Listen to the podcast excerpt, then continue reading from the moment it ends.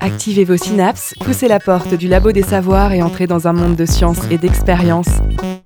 Bonsoir et bienvenue au Labo des Savoirs, votre émission activatrice de synapses. Cette année, nous inaugurons les Dialogues au Labo, une série d'émissions parallèles à notre programmation habituelle et certainement complémentaires. Donc tous les quatrièmes mercredis du mois, le Labo des Savoirs interrogera l'actualité, ouvrira une question scientifique pour y apporter quelques clés de compréhension sous la forme d'une discussion longue, une discussion qui pourra à l'occasion se faire débat, puisque l'hypothèse scientifique c'est celle que l'on cherche à valider en la soumettant à toutes les épreuves et d'abord à celle de la critique. Donc une fois par mois, la forme change, la ligne de l'émission reste la même, ici les sciences s'expriment au sens large, le Labo des Savoirs diffuse les sciences dures, les sciences humaines, les sciences expérimentales, et même la philosophie, l'art et la technique, puisque le champ des connaissances scientifiques n'est pas une monoculture. Aujourd'hui il s'agit de culture historique, plus précisément d'histoire des relations internationales, thème de ce dialogue au labo entre historiens, la déclaration de guerre, ses principes et ses mécanismes. Voici la question qui leur est posée, qui décide d'entrer en guerre?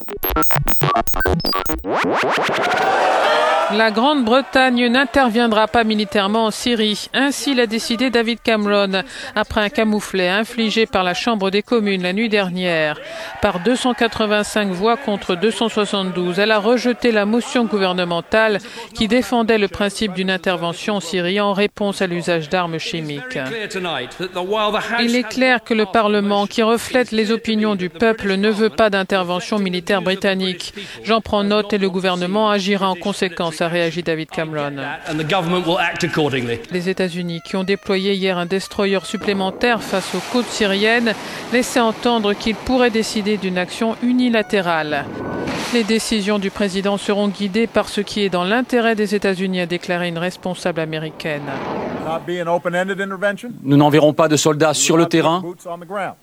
Notre action sera limitée dans le temps et elle sera ciblée. J'ai pris une deuxième décision. Je vais demander l'autorisation d'utiliser la force aux représentants du peuple américain, les membres du Congrès. Même le jour de la rentrée des classes, c'est sur la Syrie que le président est interpellé. On n'enverra pas de troupes au sol, bien sûr que non. Non, non, mais non, on n'a rien à faire dans une guerre qui n'est pas la nôtre. C'est pas nous, c'est pas à nous de gérer ça.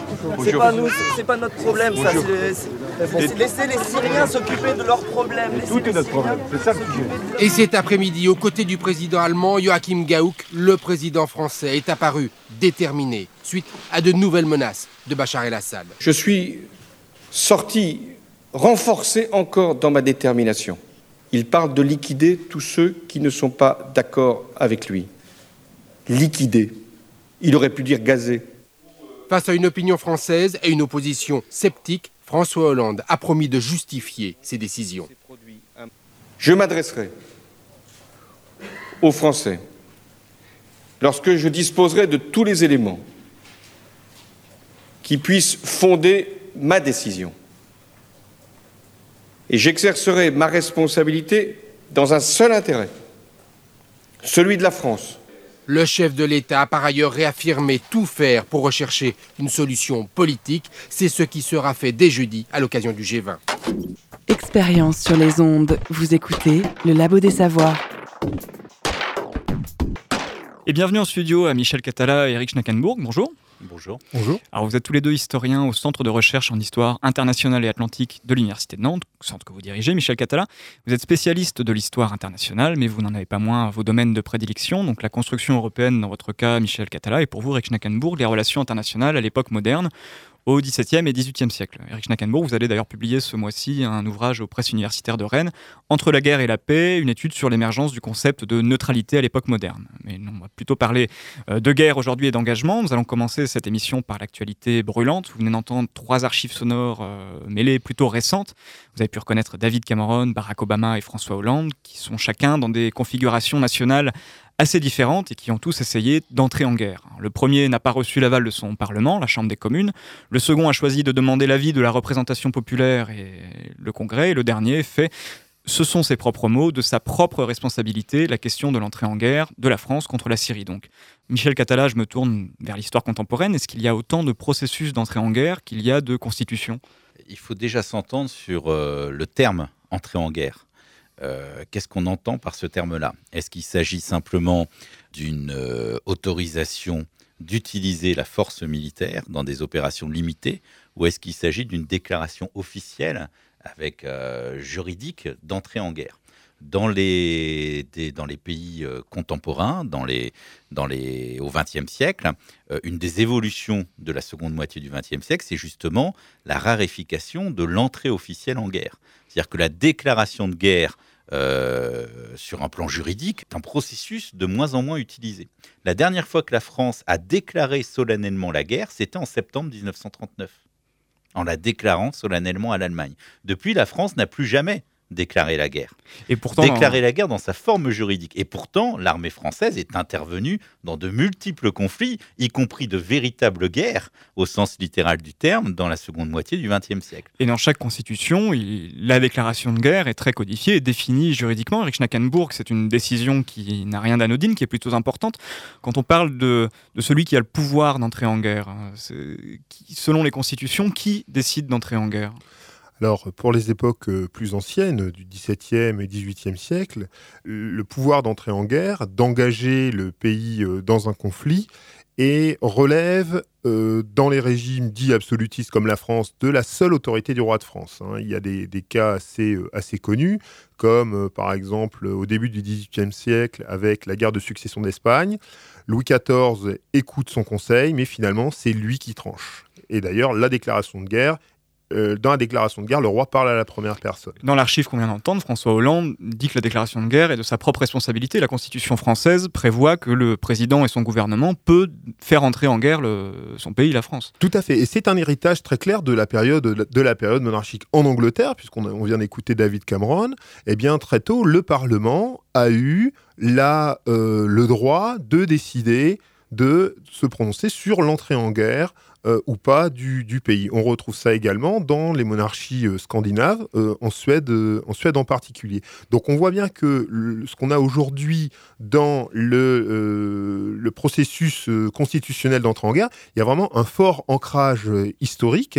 Le, cas de la France et de l'Angleterre, enfin, ces cas sont absolument emblématiques à cet égard. Le cas français est-il si spécifique? C'est donc dans la Constitution du 4 octobre 1958.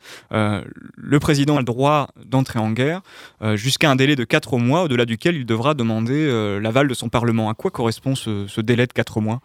Il s'agit, euh, je pense, dans la Constitution française, mais c'est également le cas aux États-Unis, de permettre à l'exécutif, et notamment au président de la République en France, d'intervenir ou de faire intervenir les forces armées dans un conflit sans s'engager dans une procédure lourde de consultation du Parlement qui pourrait justement freiner la mise à disposition des forces ou freiner l'engagement militaire.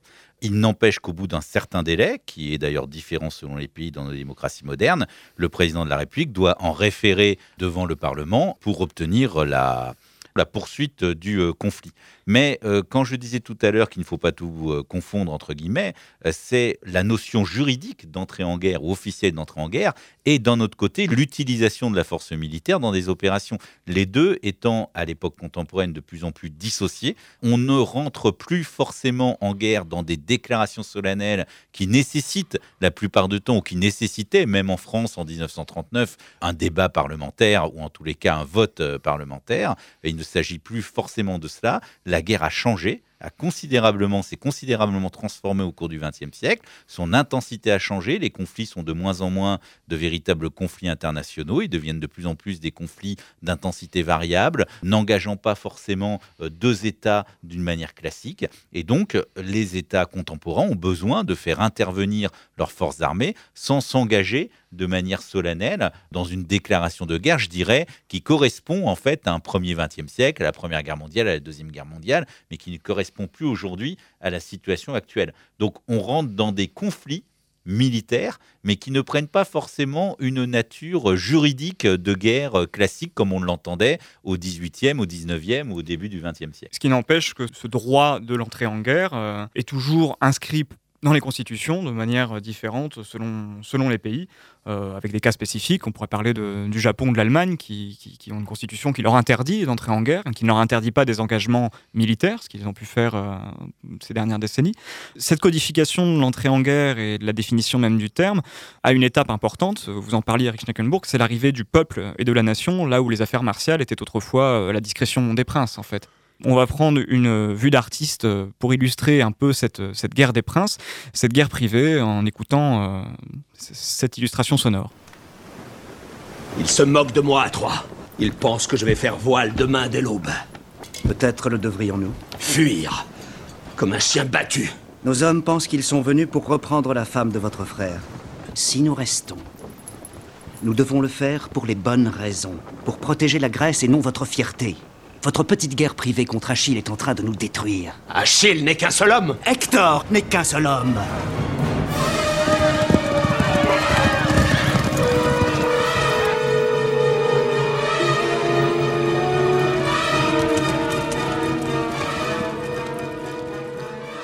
Le labo des savoirs. C'est un extrait du film 3 de Wolfgang Petersen, très très éloigné de l'histoire effectivement, mais une bonne introduction à cette question. Euh, L'Iliade, un homme qui veut récupérer sa femme et qui demande l'aide de ses pères et notamment donc de son cousin pour mener une guerre personnelle contre une ville rivale. Alors, Eric Schneckenburg s'en remontait jusqu'à Homère en restant à l'époque des princes. Euh, comment déclarait-on la guerre à, cette époque, à l'époque moderne, avant que les nationalismes créent euh, les États contemporains, ce que nous connaissons aujourd'hui, et fassent entrer l'idée de représentation populaire et de, de nation dans ce processus entrer en guerre d'un pays Alors la, première chose qu'il faut préciser, c'est que dans le domaine des relations internationales au XVIIe et XVIIIe siècle, pour reprendre l'expression de, Lucien Belli, euh, ces affaires ont parfois des euh, airs d'affaires de famille. Effectivement, toutes les, grandes familles euh, royales européennes sont liées par des mariages, et par conséquent, les guerres se font toujours entre, j'ouvre les guillemets, mon cher frère et mon cher cousin. Il n'empêche qu'on se fait la guerre. Pour autant, on ne peut pas parler de guerre privée à proprement parler, car la personne euh, du roi engage l'ensemble de son royaume et euh, l'ensemble de de ses sujets. Ce ne sont pas des, guerres privées au sens propre. Néanmoins, ces, euh, ces processus d'entrée en guerre portent essentiellement sur des questions qui sont effectivement alors liées jusqu'à peu près au milieu du, XVIIIe siècle à des affaires de succession. Et il y a une, beaucoup de, de guerres qu'on appelle guerre de succession. Alors, il y a la guerre, euh, par exemple, pour la guerre de 9 ans, euh, ou guerre de la d'Augsbourg, qu'on appelle parfois la guerre de succession du Palatinat, la euh, guerre de succession d'Espagne, la guerre de succession de Pologne, la guerre de succession d'Autriche, et la grande rupture avec la guerre de 7 ans, et euh, l'affrontement avec l'Angleterre, c'est qu'on passe désormais véritablement dans des guerres qui sont non plus liées à des questions de, succession, qui évidemment couvrent des enjeux politiques, mais véritablement à des guerres qui mettent en jeu des euh, intérêts d'État et des intérêts, je dirais, de, de nations plus largement. Sur cette question de succession, Voltaire moquait d'ailleurs ces, principes généalogiques qui codifiaient l'entrée en guerre dans son article Guerre, dans son dictionnaire philosophique de 1764, où il parle d'un prince euh, euh, auquel un généalogiste a prouvé qu'il descendait en droite ligne d'un comte dont les parents avaient fait un pacte de famille il y a 300 ou 400 ans avec une maison dont la mémoire même ne subsiste plus. L'article commence cette manière pour expliquer l'entrée en guerre d'un pays contre un autre. Qu'est-ce qu'il se passe au XVIIIe siècle pour que ce principe euh, de guerre d'ordre généalogique s'effondre et, que ce bouleversement advienne? Il me semble que le facteur fondamental, c'est la mondialisation des enjeux internationaux. En particulier, si on prend le cas de la France et de l'Angleterre. entre la France et l'Angleterre, il n'y a pas de querelle successorale possible comme on pouvait en avoir entre euh, la France et euh, l'empereur euh, Habsbourg de Vienne. Désormais, on voit bien avec la guerre de 7 ans, l'étincelle qui fait partir la guerre, ce sont les affaires nord-américaines. On aura évidemment la même chose pendant les guerres, pendant la guerre d'indépendance américaine, puis après on a les guerres révolutionnaires. Donc je crois qu'il y a un, un, changement, en quelque sorte, changement de paradigme dans les relations internationales. C'est-à-dire que le volet franco-anglais de la guerre de 7 ans en s'inscrivant dans un espace véritablement mondial, change ici les, vraiment les, références et les enjeux du conflit. Cependant, il ne faut pas exagérer cette rupture, puisque la guerre de succession d'Espagne au début du XVIIIe siècle est en partie guidée par la concurrence franco-anglaise déjà pour le commerce dans l'empire euh, dans l'empire espagnol. Donc il y a des, des facteurs comme ça qui s'entremêlent entre à la fois affaires de famille, affaires de succession, mais ces affaires de succession recouvre naturellement des enjeux euh, qui sont des enjeux économiques et des enjeux politiques. Michel Catala, sur ces grandes étapes euh, qui ont construit le, principe de déclaration de guerre, euh, qu'est-ce qu'on peut retenir ensuite à, partir du XVIIIe siècle? Est-ce que vous voyez des, moments de rupture? Pour la période qui me concerne, c'est la période contemporaine, on, sent une, une, inflexion à partir de la fin du 19e siècle. C'est-à-dire à partir du moment où les puissances européennes vont se retrouver aux prises avec une augmentation de l'intensité des conflits, notamment avec euh, l'arrivée euh, des nationalités en Europe et des guerres euh, issues de ces nationalités, je pense notamment aux guerres balkaniques, hein, ou avec la multiplication des conflits coloniaux, hein, qui, qui fait peser la menace d'un retour à des guerres classiques frontales entre grandes puissances. À partir de ce moment-là, on va avoir une crainte d'un retour de la guerre, d'un retour de la guerre entre grandes puissances européennes. Et à partir de là, on va voir naître un mouvement, euh, non pas pour codifier la guerre, mais au départ, un mouvement pour tenter de protéger la paix. Et c'est à partir de cette naissance des premiers mouvements de, pour protéger la paix, de ces premiers mouvements pacifistes, peut-être un des, marqueurs que tout le monde connaît, c'est la création du prix Nobel de la paix hein, en 1901. Hein, c'est un marqueur, c'est-à-dire qu'on cherche à promouvoir désormais euh, la paix entre les peuples. Mais à partir de là, on va se réunir dans des grandes conférences internationales, notamment les deux conférences de La Haye en 1899 et en 1907, où on va essayer d'arbitrer les conflits d'essayer d'arbitrer les conflits entre puissances sans forcément recourir à la guerre et essayer également de codifier la règle et de codifier des règles de guerre de manière à ce que non seulement les déclarations de guerre soient codifiées, mais ensuite que la conduite de la guerre euh, soit, on va dire, euh, le plus normé possible, ou en tous les cas, que les dérives d'une guerre euh, moderne, hein, on l'a constaté à la fin du 19e siècle, à l'arrivée de l'armement, les guerres deviennent encore plus destructrices, eh bien on va essayer de, de mettre en place des règles de manière à, à, tenter non pas de contrôler, mais en tous les cas à tenter de, de normer au maximum le recours à la guerre.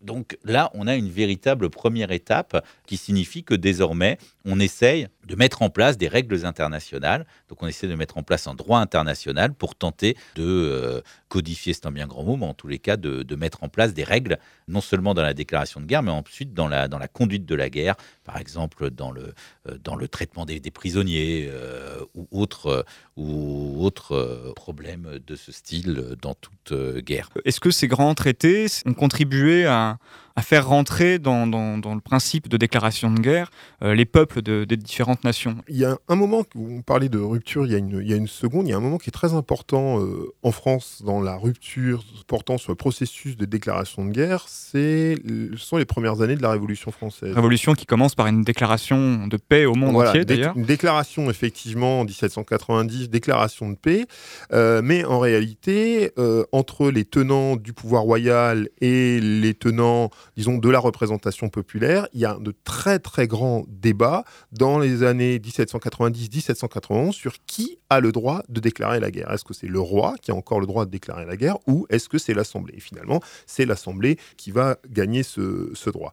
Alors, ça c'est du point de vue interne, mais du point de vue euh, externe, les grands traités internationaux, euh, les traités de paix, mais aussi les traités bilatéraux signés euh, entre États, ne comportent pas de passage spécifique sur le protocole de déclaration de guerre. En revanche ces traités prévoient très souvent des dispositions à observer en cas de déclenchement de guerre pour donner un exemple très simple, dans les traités entre la France et euh, les Provinces-Unies, c'est-à-dire les, Pays-Bas actuels, il y a toujours un article qui prévoit qu'en cas de guerre entre les deux pays, les marchands qui sont installés chez l'un ou chez l'autre, en réalité beaucoup plus de Hollandais installés en France, auront par exemple six mois pour euh, vendre euh, leurs affaires, solder leurs affaires et regagner leur, pays ou en tout cas partir à l'étranger. Donc on prévoit un, processus d'entrée en guerre qui permettrait d'assurer une transition euh, à peu près tranquille entre l'état de paix, qui est l'état de commerce, et l'état de guerre qui suppose, je dis bien qui suppose, une rupture des relations commerciales, en l'occurrence entre la France et les Provinces-Unies. En fait, souvent, ces délais ne sont pas respectés. Et très rapidement, euh, on a le cas au début du XVIIIe siècle, pendant la guerre de succession d'Espagne, eh bien, on saisit euh, les biens des euh, Hollandais à Bordeaux, par exemple. Donc, vous dites que sur le, principe de déclaration de guerre, il n'y a jamais eu de, normalisation, ou que ça n'a jamais été acté dans un texte, qu'on ne peut pas retrouver de traces d'un moment où des États se réunissent pour se mettre d'accord sur un protocole. En tout cas, effectivement, pour le XVIIe et XVIIIe siècle, il n'y a pas de protocole international sur les déclarations de guerre. En revanche, il y a des pratiques qui évoluent dans le temps. En revanche, il y a chez tous les juristes qui parlent des questions de guerre un chapitre ou des passages qui sont consacrés à la nécessité de déclarer la guerre, mais euh, il n'y a pas de, normes euh, partagées sur la manière de, euh, de, déclarer, de déclarer la guerre. Et pourtant, cette norme existe. il y a des usages, des coutumes. Est-ce qu'on peut peut-être les définir d'ailleurs à l'époque moderne et ensuite à l'époque contemporaine? À quoi, à quoi ressemble une déclaration de guerre? Alors, euh, il y a effectivement des usages. Hein. Vous avez, vous employez tout à fait le, bon terme. Alors, je, vais prendre quelques exemples, enfin deux exemples très simples. Le premier exemple, c'est euh, l'exemple de 1635, quand la, France déclare la guerre à l'Espagne. Le héros, donc le porte-parole du roi de France, va à Bruxelles, puisqu'à l'époque, ce qui correspond à la Belgique aujourd'hui appartient aux Espagnols, demande à être reçu par l'archiduc, c'est-à-dire le représentant du roi d'Espagne. L'archiduc refuse de le recevoir. Le héros va alors sur la grande place de Bruxelles, lit la déclaration de guerre de son maître, euh, Louis XIII, au peuple finalement bruxellois qui vient l'écouter, puis il regagne la frontière en plantant de manière symbolique la déclaration de guerre sur le dernier arbre avant la frontière. on est presque dans les traditions antiques euh, tout médiévales. on lance son javelot sur le terrain de l'ennemi. Voilà, tout à fait. Là, c'est vraiment la pratique ancienne, mais c'est la dernière fois. Nous sommes en 1635. Pour le XVIIe siècle, la deuxième moitié, disons, du XVIIe siècle et le XVIIIe siècle, c'est beaucoup plus classique. C'est l'ambassadeur qui va porter une déclaration de guerre euh, de, son, euh, de son souverain au souverain auprès duquel il a accrédité en général, dans les jours qui suivent, l'ambassadeur est euh, enfermé, non pas emprisonné, mais enfermé dans sa résidence avec euh, ses gens, et puis il est euh, rapidement expulsé, en tout cas, vers son royaume ou vers, l'étranger. Mais encore une fois, les formes sont extrêmement variées, et ce sont les, diplomates qui, le plus souvent, sont les, les porte-paroles de cette déclaration de guerre. Alors parlons-en de diplomatie. Je vous propose une nouvelle illustration sonore pour aborder cette question du diplomate, donc qui est l'artisan, celui qui fabrique cet usage de la déclaration de guerre, et donc une archive sonore qui met en scène le prince des diplomates, Charles-Maurice de Talleyrand-Périgord, au Congrès de Vienne en 1815. Dès l'abord, je prie vos excellences de bien vouloir considérer qu'il est une expression dont il conviendrait désormais de ne plus se servir, et c'est celle-ci, les puissances alliées. Mais nous sommes les puissances alliées. Contre qui? Ce n'est plus contre Bonaparte, il est à l'île d'Elbe. Ce n'est plus contre la France, la paix est faite. Et ce n'est sûrement pas contre le roi de France, il est garant de la durée de la paix. Messieurs, je suis peut-être ici le seul qui ne demande rien. De grands égards pour la France, c'est tout ce que je veux. Mais ne demandant rien, je vous apporte immensément. Car la présence d'un ministre de Louis XVIII consacre ici le principe sur lequel repose l'ordre social. Et à cet égard, j'invoquerai le droit public, selon lequel nous devons agir. Que fait ici le droit public? Il fait que vous y êtes. Pourquoi dire que nous agirons suivant le droit public? Cela va sans dire Eh bien, si cela va sans dire, cela ira encore mieux en le disant. Le premier devoir du Congrès est de bannir à jamais l'opinion que l'on peut acquérir des droits par la seule conquête. Si, comme on le répand déjà, Quelques puissances privilégiées prétendaient exercer sur ce congrès un pouvoir dictatorial, je dois dire que me renfermant dans les termes du traité de Paris, je ne m'occuperai d'aucune proposition qui viendrait de sa part. Est-ce que vous n'allez pas trop loin? Je ne crois pas. Vous allez les fâcher. les diplomates, ça ne se fâche pas. Ça prend des notes. Regardez-les, regardez-les, regardez-les. Le Labo des Savoirs, émission activatrice de Synapse. Vous avez pu reconnaître Sacha Guitry dans son film Le Diable boiteux, un film de 1948, euh, où il interprète lui-même Talleyrand. Euh, dans cette émission sur la déclaration de guerre, il ne faut donc pas oublier les acteurs et les artisans de cette dynamique des États, euh, les diplomates. À partir de quand d'ailleurs peut-on parler de, diplomates dans l'histoire? D'un mot simplement, le, terme de diplomate apparaît à la toute fin du XVIIIe siècle. Avant, on parle de négociateur, mais on, ne parle pas de, on ne parle pas de diplomate. Mais enfin, la, la réalité mais ce sont déjà des, ce sont déjà des, ce sont déjà des, des diplomates. Si vous voulez, le diplomate porte la déclaration, c'est lui qui est le canal qui transmet cette déclaration. Mais son rôle va être de, de plus en plus protocolaire et officiel, dans le sens où, notamment au 19e siècle, à partir du 19e siècle, avec le développement des nouveaux moyens de communication, des nouveaux moyens d'information, l'État qui, à qui on déclare la guerre est bien entendu au courant de cette déclaration de guerre, j'allais dire quasiment à la seconde près, notamment au 20e siècle. Et donc, le le diplomate n'est plus qu'un porteur officiel d'un acte officiel, d'un acte juridique, et n'est plus euh, le canal d'information qu'il a pu être précédemment dans l'époque euh, moderne. Ce n'est plus lui qui porte l'information en premier. Par contre, juridiquement, euh, dans une, en droit international, l'ambassadeur, effectivement, va être porteur de cette déclaration de guerre, mais comme on l'a dit tout à l'heure déjà, qui va se raréfier progressivement au fur et à mesure ensuite du XXe siècle. Le rôle des diplomates, c'est aussi avant l'entrée en guerre, il y a des, préalables à cette déclaration officielle, c'est-à-dire au moment où il n'y a plus de retour possible avant l'intervention militaire, le moment où le diplomate remet officiellement la déclaration. Ces, préalables, à quoi qu'un quel rôle joue un diplomate quand un pays veut entrer en guerre contre un autre? La situation de guerre est, c'est une de ses, de ses caractéristiques, c'est une situation volontaire. C'est-à-dire, la guerre n'arrive pas fortuitement, ça n'est pas une tempête ou un tremblement de terre. Euh, quand il y a guerre, c'est qu'il y a eu volonté d'entrer en guerre, que l'on justifie de manière plus ou moins honnête et plus ou moins loyale, mais en tout cas, ça, c'est un processus volontaire. Par conséquent, les euh, diplomates, en fonction des ordres et des instructions qu'ils reçoivent, car, euh, pour prendre une expression, un diplomate, c'est la voix de son maître. C'est-à-dire qu'il n'a pas théoriquement d'existence propre, il n'a pas d'opinion propre à émettre, il doit suivre les instructions avec l'habileté qu'il peut, mobiliser pour parvenir à faire triompher les vues euh, qu'on lui a euh, demandé d'observer. Donc le diplomate doit chercher à apaiser, si son maître décide de, désire de ne pas entrer en guerre, euh, doit chercher à apaiser, doit chercher à tergiverser, à gagner du temps, à trouver des accommodements qui peuvent éventuellement éviter d'entrer en guerre ou au contraire se montrer inflexible pour accélérer le processus de déclaration de, guerre. Le diplomate joue donc un rôle absolument euh, central dans ce processus d'entrée en guerre dont il est un rouage. Il peut être un accélérateur ou un frein en fonction de ses compétences et en fonction surtout des ordres qu'il reçoit. Parlons peut-être du, casus belli, le, cas de guerre.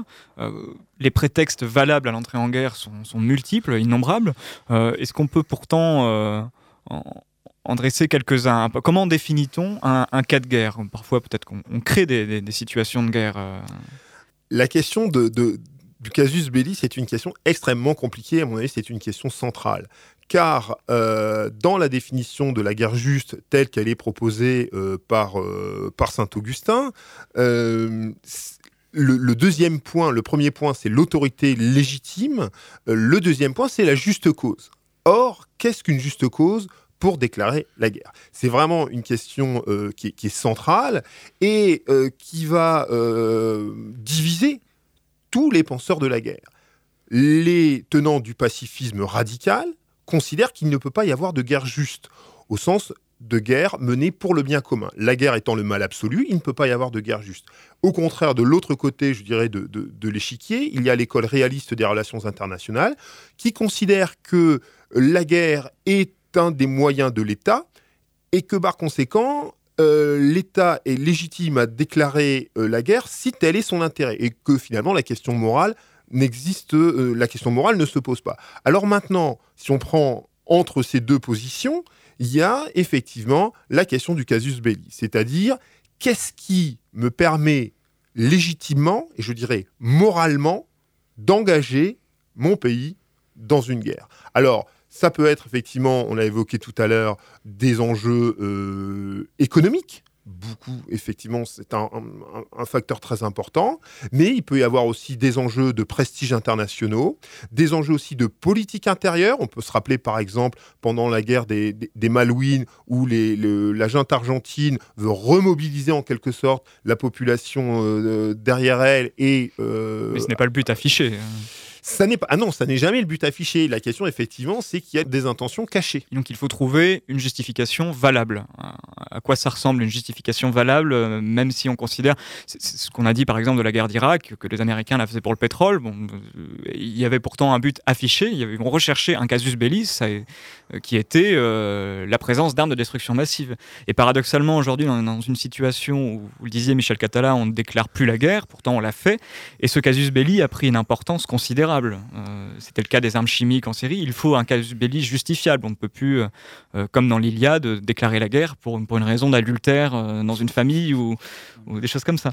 Le recours à la guerre est l'expression d'une volonté, comme l'a très bien dit Eric Steinkerbro, d'une volonté politique.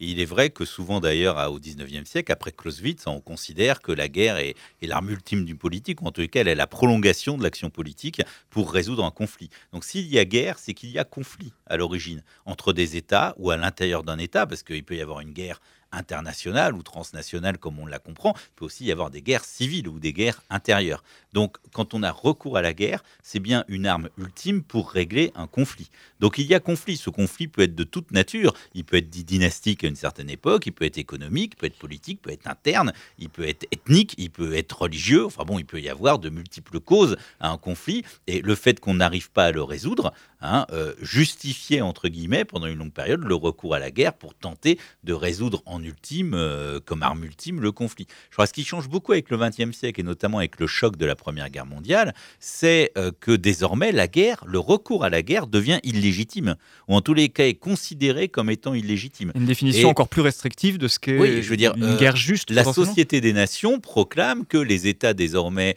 discutent en permanence entre eux pour garantir et pour maintenir la paix. C'est-à-dire que la paix devient l'état normal des relations internationales, et donc on doit tout faire pour éviter le recours à la guerre. La guerre doit être évitée, la guerre est devenue euh, trop intense, est devenue euh, trop pénalisante, euh, donc il faut désormais l'éviter. Les opinions publiques, notamment là encore dans les démocraties occidentales, rejettent désormais le recours à la guerre, surtout dans l'entre-deux-guerres avec le développement du pacifisme.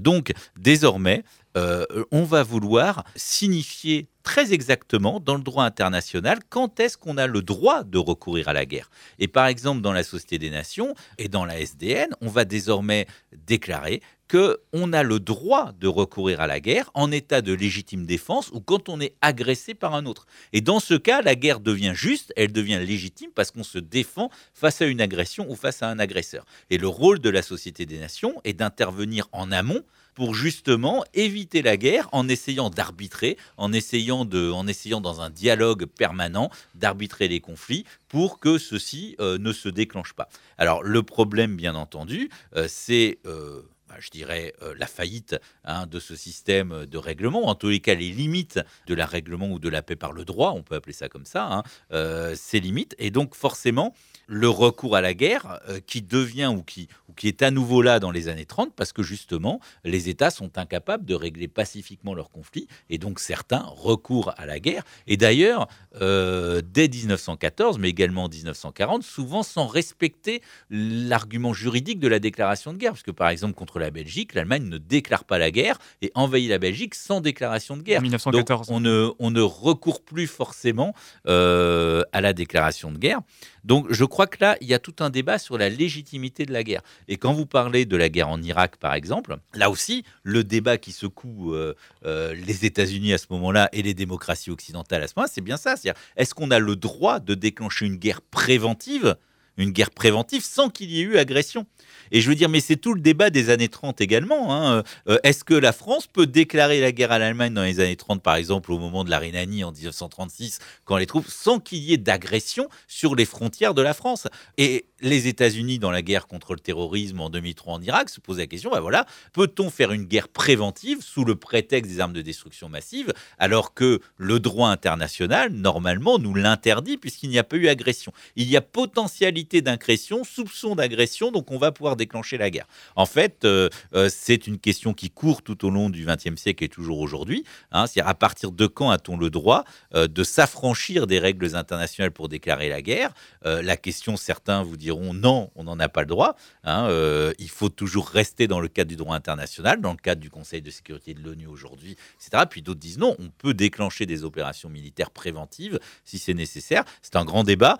Le XXe siècle avait tenté de codifier les choses euh, par euh, la SDN, puis ensuite, après 1945, par l'Organisation des Nations Unies. À chaque fois qu'apparaît un nouveau type de conflit, un nouveau type de guerre, une nouvelle forme de guerre, eh bien, on se réinterroge sur, j'allais dire, l'adéquation du droit international avec ce nouveau type de guerre.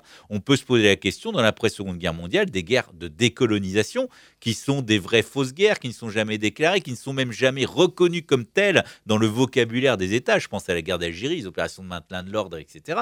Hein, donc, on ne reconnaît même pas ce statut de guerre.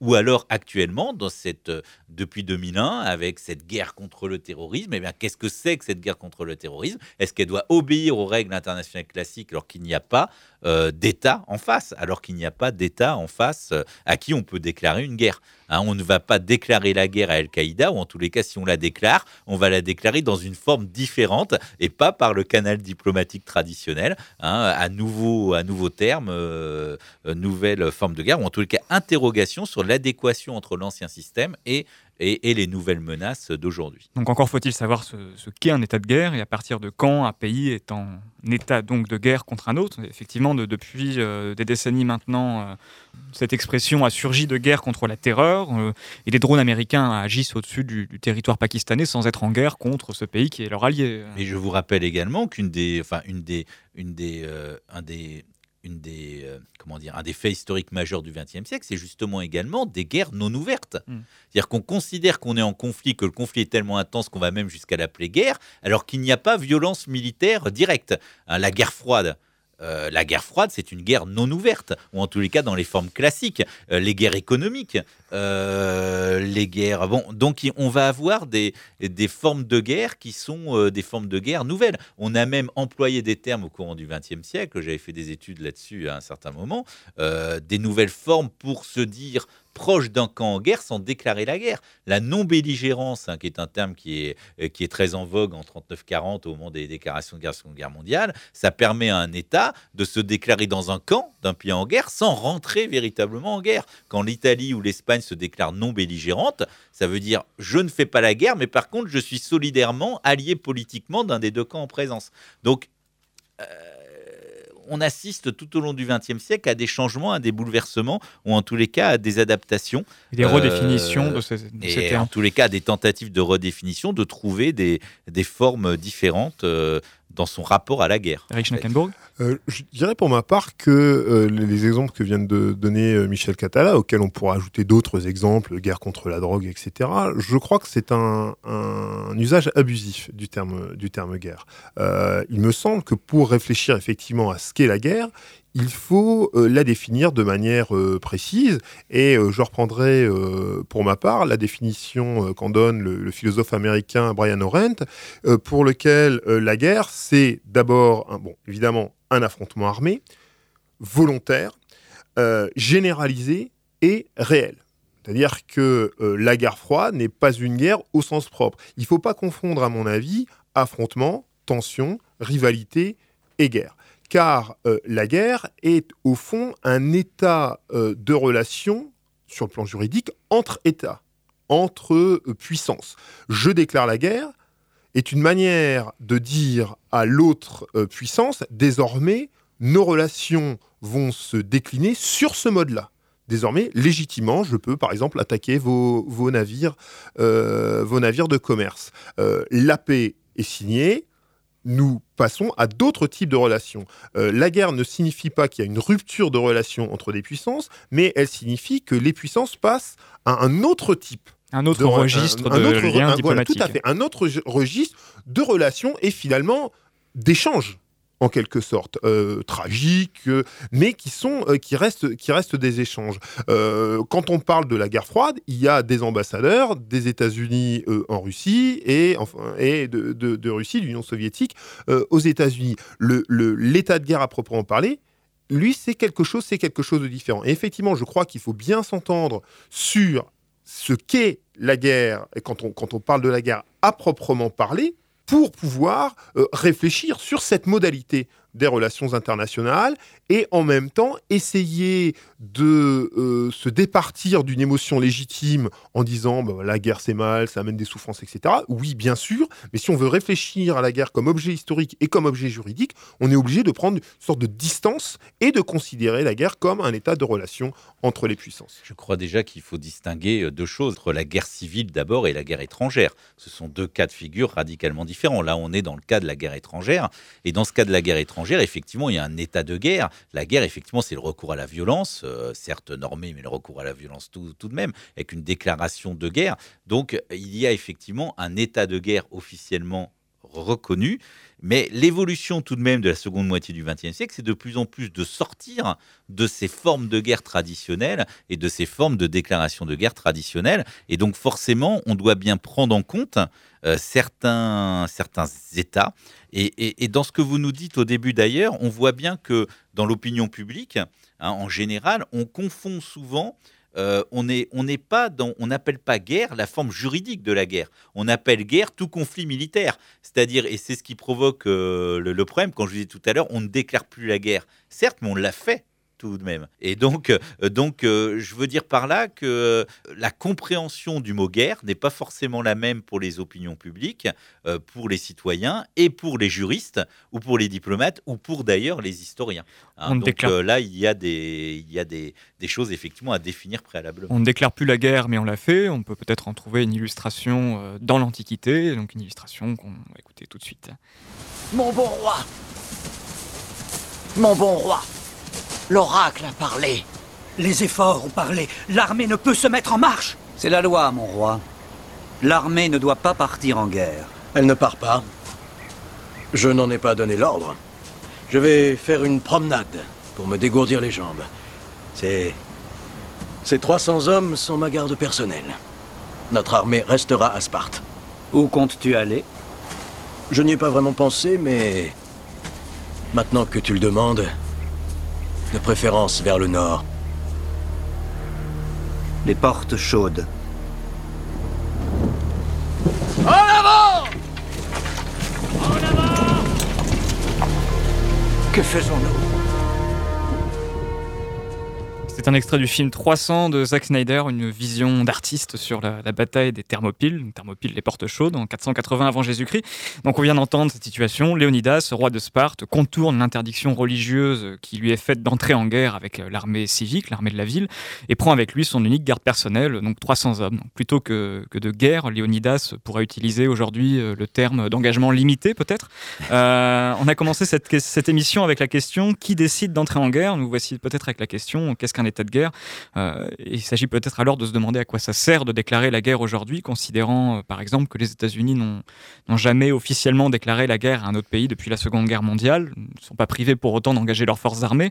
La déclaration de guerre aujourd'hui, Michel Catala, a-t-elle encore une utilité?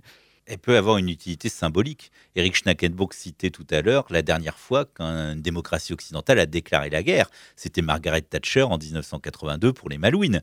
Donc là, si elle l'a fait, c'était bien pour porter symboliquement devant la nation et devant la communauté internationale la réponse à ce qui est considéré comme une agression. C'est la dernière fois dans l'histoire où un diplomate a été porté une déclaration de bah, guerre à un autre diplomate. En tous les cas, dans le cadre de, des grands pays, de nos grandes démocraties occidentales. Maintenant, il faut bien voir que les conflits ont profondément changé de nature et la guerre a profondément changé de nature au XXe siècle. Si on regarde par exemple dans le premier XXe siècle, dans la première moitié du XXe siècle jusqu'à la fin de la Seconde Guerre mondiale, il y a à peu près 85% des guerres dans le monde qui sont des guerres interétatiques entre des États.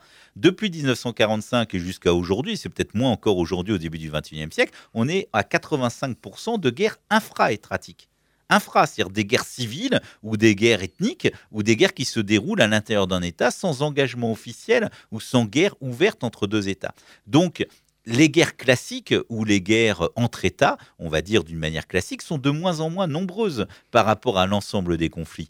Euh, au XXe siècle. Pourtant, les conflits, eux, sont de plus en plus nombreux. Et le recours à la violence dans le cadre de conflits, euh, c'est de plus en plus le cas et on a l'impression d'avoir de plus en plus de conflits à traiter. Mais ce n'est pas pour ça que l'on est forcément dans une guerre classique entre États. Cette guerre classique entre États, sous l'effet de plusieurs évolutions, sous l'effet d'une évolution de l'opinion publique qui condamne désormais le recours à la guerre classique, sous l'effet de l'arme nucléaire qui a quand même tempéré beaucoup d'ardeur, il faut bien le reconnaître, sous l'effet des nouvelles menaces, sous l'effet de la globalisation économique, le conflit international entre États est de moins en moins présent. Et peut-être même, peut-on se poser la question à terme euh, de, son, de, la, de, la, euh, de, de son existence à terme. Mais, euh, mais par contre, ce n'est pas pour ça qu'il y a moins de conflits, c'est pas pour ça qu'il y a moins de guerres, bien au contraire. Donc là, je pense que c'est une évolution majeure du second XXe siècle et de l'évolution actuelle. Et donc, à mon avis, la déclaration de guerre classique, n'est-ce pas euh, maintenant les historiens qui doivent en parler? n'est-ce pas, n'est-ce pas maintenant l'affaire des historiens et non plus l'affaire des politiques? Eric Schnackenburg, est-ce que cette, cet état entre la guerre et la paix, cet état d'engagement militaire, mais qui, en dehors de la situation juridique de guerre, qui est une situation réelle de guerre, mais en dehors d'une situation juridique, est-ce que c'est si contemporain? Ah oui, tout à fait, tout à fait. Euh, en écoutant euh, Michel Catala, je, je, réfléchissais aux époques anciennes et euh, les notions de guerre limitée, de je déclare la guerre sans, je fais la guerre sans vraiment la déclarer, d'ingérence, d'ingérence, ce sont des notions qui, qui enfin des, des, des, pratiques plutôt que des notions d'ailleurs, ce sont des pratiques qui n'existent pas quasiment pas, disons, euh, au XVIIe euh, et, au XVIIIe siècle. Euh, en revanche, effectivement, je, je, prolongerai peut-être en posant la question finalement de l'efficacité même de la guerre entre grandes puissances. Est-ce qu'il n'est pas plus efficace de mettre un pays, un adversaire à genoux en attaquant ses services informatiques, par exemple, ou en menant des guerres économiques extrêmement, extrêmement sévères? Mais en quoi une attaque informatique majeure peut se faire l'économie d'une déclaration de guerre Elle peut faire l'économie d'une déclaration de guerre car elle va elle peut permettre euh, de mettre le, le rival ou l'ennemi à genoux et de l'amener à faire des concessions. C'est une agression, pour autant. C'est une, une agression, mais si on prend évidemment cette, cette, hypothèse qui est une hypothèse de réflexion, on a trouvé, on aurait trouvé un moyen de mettre l'ennemi à genoux sans faire de mort. C'est-à-dire que la question morale de la guerre, du coup, se trouverait effacée. Parce que, effectivement, c'est une banalité que de le dire, mais ce qui pose problème dans la guerre, c'est qu'il y a des morts. Et c'est la condamnation radicale des pacifistes vient bien sûr du fait que rien n'est pire que le fait d'imposer d'imposer la mort. Si on trouve des moyens comme par exemple en bloquant les services informatiques d'un ennemi, de le mettre à genoux sans faire de mort, eh bien à ce moment-là, le, registre même de la, de la, réflexion morale sur la guerre change, euh, change radicalement. Pour retrouver un lien avec la, la période moderne, euh, si ces, nouveaux états de guerre sont très contemporains, euh, le registre moral, lui, peut-être renvoie à des situations historiques. Euh, quand François Hollande parle de punir euh, Bachar el-Assad, est-ce que ce mot-là ne renvoie pas à des situations de l'époque moderne, voire médiévale? Tout à fait, tout à fait. Euh, il y a, avec ce qu'on appelle la sécularisation, c'est-à-dire la laïcisation des relations internationales, en gros euh, au milieu du XVIIe siècle, eh un changement de conception de la finalité de la guerre. En gros, jusque dans la première moitié du XVIIe siècle, la guerre est d'abord vue comme une sanction, c'est-à-dire qu'il s'agit de punir l'ennemi. Mais euh, à partir de la deuxième moitié du XVIIe siècle, évidemment de manière très schématique, la guerre est davantage vue comme un processus qui doit amener l'ennemi, qui doit le contraindre au sens, au sens propre, à faire des concessions à céder sur tel ou tel point. Il n'est plus question de sanctions, qui, relèvent de l'ordre de la justice, mais il est question simplement de rapport de force politique. Euh, C'est lié aussi au fait que désormais on considère l'égalité entre les souverainetés. Car si un État juge qu'il peut sanctionner un autre État, il se pose en position de juge et donc rompt l'égalité fondamentale qu'il y a entre les souverainetés. Alors que si la guerre est conçue comme un processus devant amener l'ennemi ou le rival à faire des concessions, on se place sur un plan d'égalité. Et effectivement, quand on entend euh, François Hollande dire qu'il veut punir le régime syrien, on est tout à fait dans une conception, je très ancienne de la guerre, qui fait qu'il voit la guerre comme une sanction donc on est à nouveau sur le registre moral et non plus sur le registre euh, politique qui est euh, d'établir un rapport de force pour euh, amener l'ennemi à faire des sanctions. Mais en réalité, on voit bien les, évolutions de ces derniers jours la menace de la guerre a amené finalement le, euh, le retour des diplomates. Le, retour des diplomates. C'est pour ça que ces approches, ces questions de, liées, liées à, la, à la guerre, euh, on doit les, prendre avec beaucoup de, beaucoup de prudence, car les situations ne sont pas évidemment euh, toujours extrêmement tranchées. Charles Catalin Je crois qu'un des marqueurs essentiels de la guerre, enfin, si on essaie de faire une typologie des guerres et formes de guerre, c'est l'intensité de la guerre. C'est, à mon avis, un des marqueurs essentiels. Il y en a d'autres, hein, civil, international, la, durée, l'espace, etc. Mais un des marqueurs, c'est cette intensité. Et il y a toujours eu des conflits, des guerres d'une intensité variable. Ce qui a profondément transformé les choses dans le courant du XXe siècle, c'est l'intensité inégalée des guerres du début du XXe siècle. Les deux guerres mondiales, par leur intensité, par leur aspect guerre totale, ont considérablement modifié l'approche. Et j'allais dire la cerise sur le gâteau, c'est bien entendu l'arme nucléaire. L'arme nucléaire qui rend la guerre totale et qui rend le recours à une guerre totale entre superpuissances tellement destructrice qu'elle en amènerait même à la destruction totale de l'humanité, ou en tous les cas on imagine qu'elle pourrait l'amener. Donc par là même, le recours à la guerre dans cette forme-là est devenu fort improbable, ou en tous les cas extrêmement difficile, ou en tous les cas comme quelque chose qu'on doit éviter à tout prix, et comme étant euh, voilà l'intensité ultime de la guerre, qui est le conflit nucléaire entre grandes puissances, euh, c'est toujours possible, mais euh, c'est vécu comme la catastrophe planétaire majeure et comme étant quelque chose qu'on doit éviter à tout prix.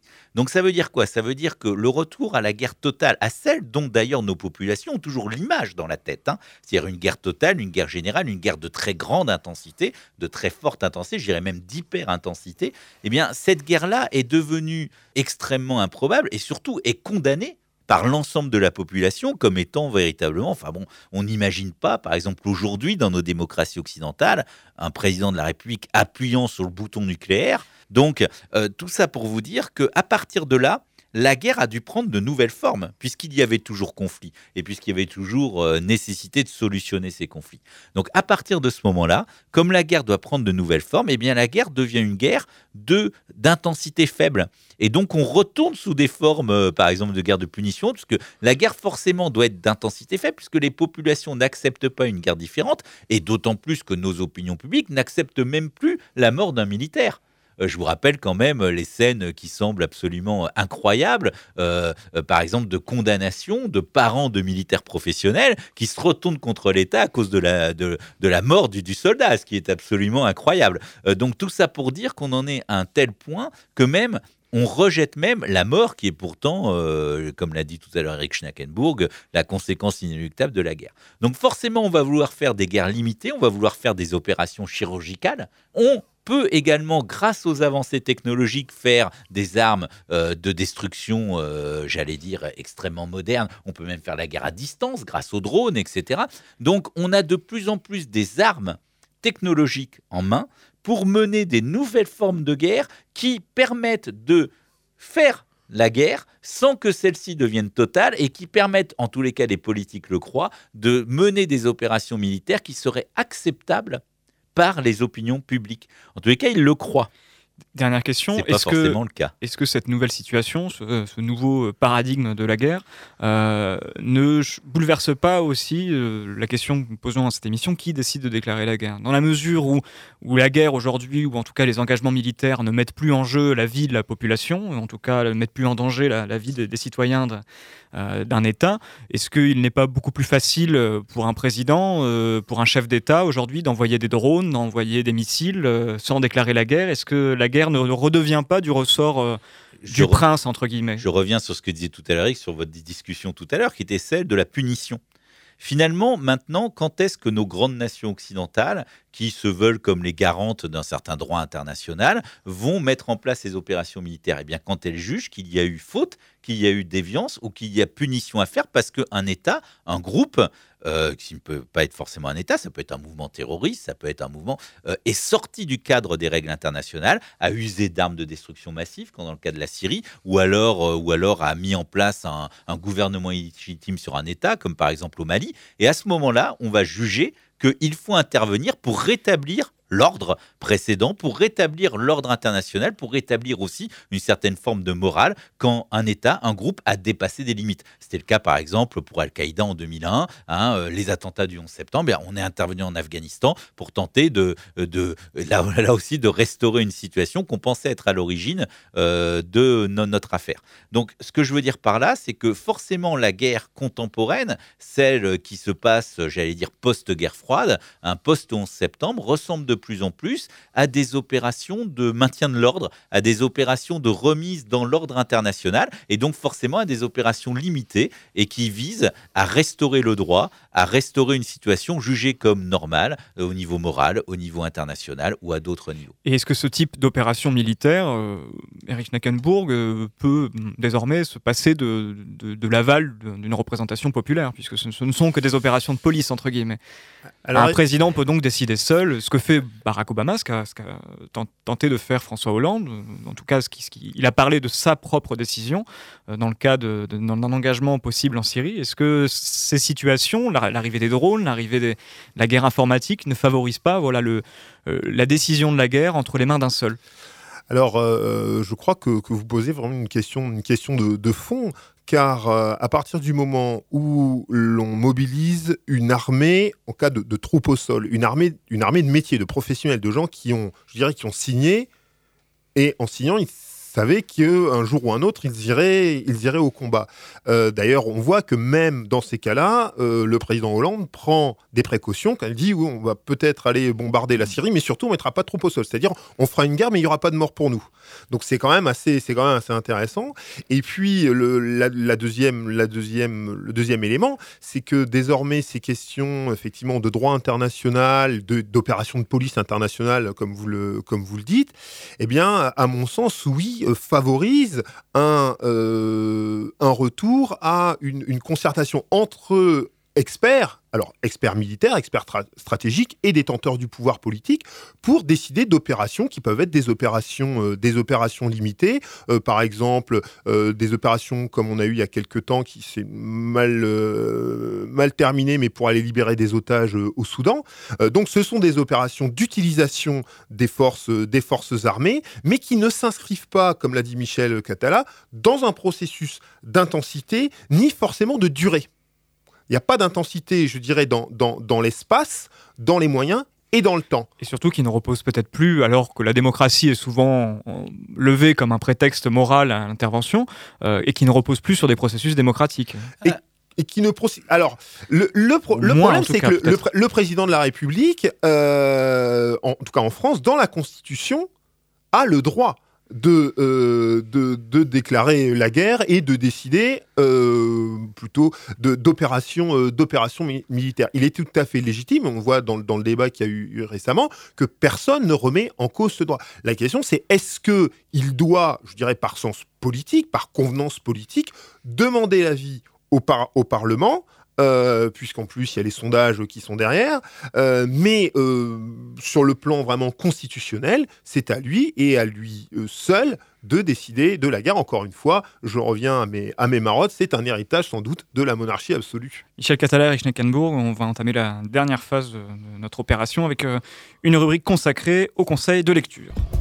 Le rendez-vous des curieux sur ces nouvelles formes de guerre et, de violence entre les États, vous pouvez vous procurer un essai du philosophe euh, Grégoire Chamaillou, Théorie du drone, comment les drones et la violence à distance euh, vont bouleverser aujourd'hui euh, les notions de guerre et d'héroïsme. C'est édité à la Fabrique. Un autre ouvrage, le vôtre, Erich Schnackenburg, qui, sortira donc ce mois-ci, Entre la guerre et la paix, c'est édité aux presses universitaires de Rennes. c'est un livre sur la neutralité. Est-ce que vous pouvez nous en dire quelques mots? Oui, c'est une étude de la neutralité dans les relations internationales. C'est-à-dire, l'objectif pour moi a été de comprendre comment, au XVIIe et XVIIIe siècle, un droit de la guerre s'est mis en place et comment des États qui n'étaient pas euh, belligérants ont pu développer euh, leurs relations, avec quelles euh, limites, euh, et aussi une manière de réfléchir à la manière dont les belligérants se sont servis des euh, neutres, par exemple, pour faire, du, pour faire du commerce. Tout cela dans un contexte de, réflexion juridique sur la guerre et la paix et dans un contexte de mondialisation des enjeux, des enjeux internationaux. Michel Catalin, un conseil? Il y a un ouvrage qui est assez facile d'accès, qui s'appelle La guerre au XXe siècle, qui a été publié par Maurice Weiss, enfin écrit par Maurice Weiss, un collègue de Paris, et qui est sorti il y a déjà une dizaine d'années chez Hachette, je crois, et qui est un manuel assez intéressant parce qu'il résume en fait les grandes évolutions de la guerre au XXe siècle. Il revient euh, notamment sur ses aspects juridiques, mais également euh, sur la nature de la guerre, sur son intensité et sur les grandes évolutions euh, des conflits armés au XXe siècle. Il y a également un ouvrage plus récent qui a été écrit avec Jean-Louis Dufour sur les crises et les conflits et qui revient non seulement sur la guerre, mais également sur la résolution des conflits au XXe siècle euh, et qui est également assez, assez intéressant. Erich Nackenborg, vous avez amené deux livres Oui, deux, deux, petits livres qui sont très, euh, très pratiques pour ceux qui veulent entrer dans ces questions. Le premier, c'est un, un, Que sais-je, le Que sais-je de Bruno Tertré, qui est consacré à la guerre. Bruno Tertré, qui est un des grands spécialistes des armes chimiques, donc on l'entend beaucoup euh, en ce moment, qui a été réédité en 2010. Donc c'est une réflexion très intéressante. Et puis, autre, autre ouvrage, l'ouvrage de Christian Nadeau et de Julie Saada, euh, Guerre juste, guerre injuste, histoire, théorie et critique. Alors c'est un livre qui a été écrit par deux, deux philosophes, c'est un livre qui est très accessible et qui pose une réflexion sur le droit d'entrer en guerre, le droit dans la guerre et un nouveau concept qui est le droit de sortie de guerre, c'est-à-dire euh, comment on, organise la, fin de la guerre et la, transition véritablement entre l'état de guerre et, l'état de paix. C'est un livre qui a été publié euh, au PUF. Merci Eric Schnackenburg, merci Michel Catalin. Bonsoir. Bonsoir. Le Labo des Savoirs s'est terminé. À la technique ce soir, c'était Anna Tuentran. Merci Anna. Une émission animée et préparée par Guillaume Mézières. Retrouvez le prochain dialogue au Labo dans un mois et les émissions du Labo savoir mercredi prochain, même heure, même adresse. Très bonne soirée sur Prune. Retrouvez l'équipe du Labo des Savoirs les mardis et mercredis de 19h à 20h sur le 92 FM et le www.prune.net.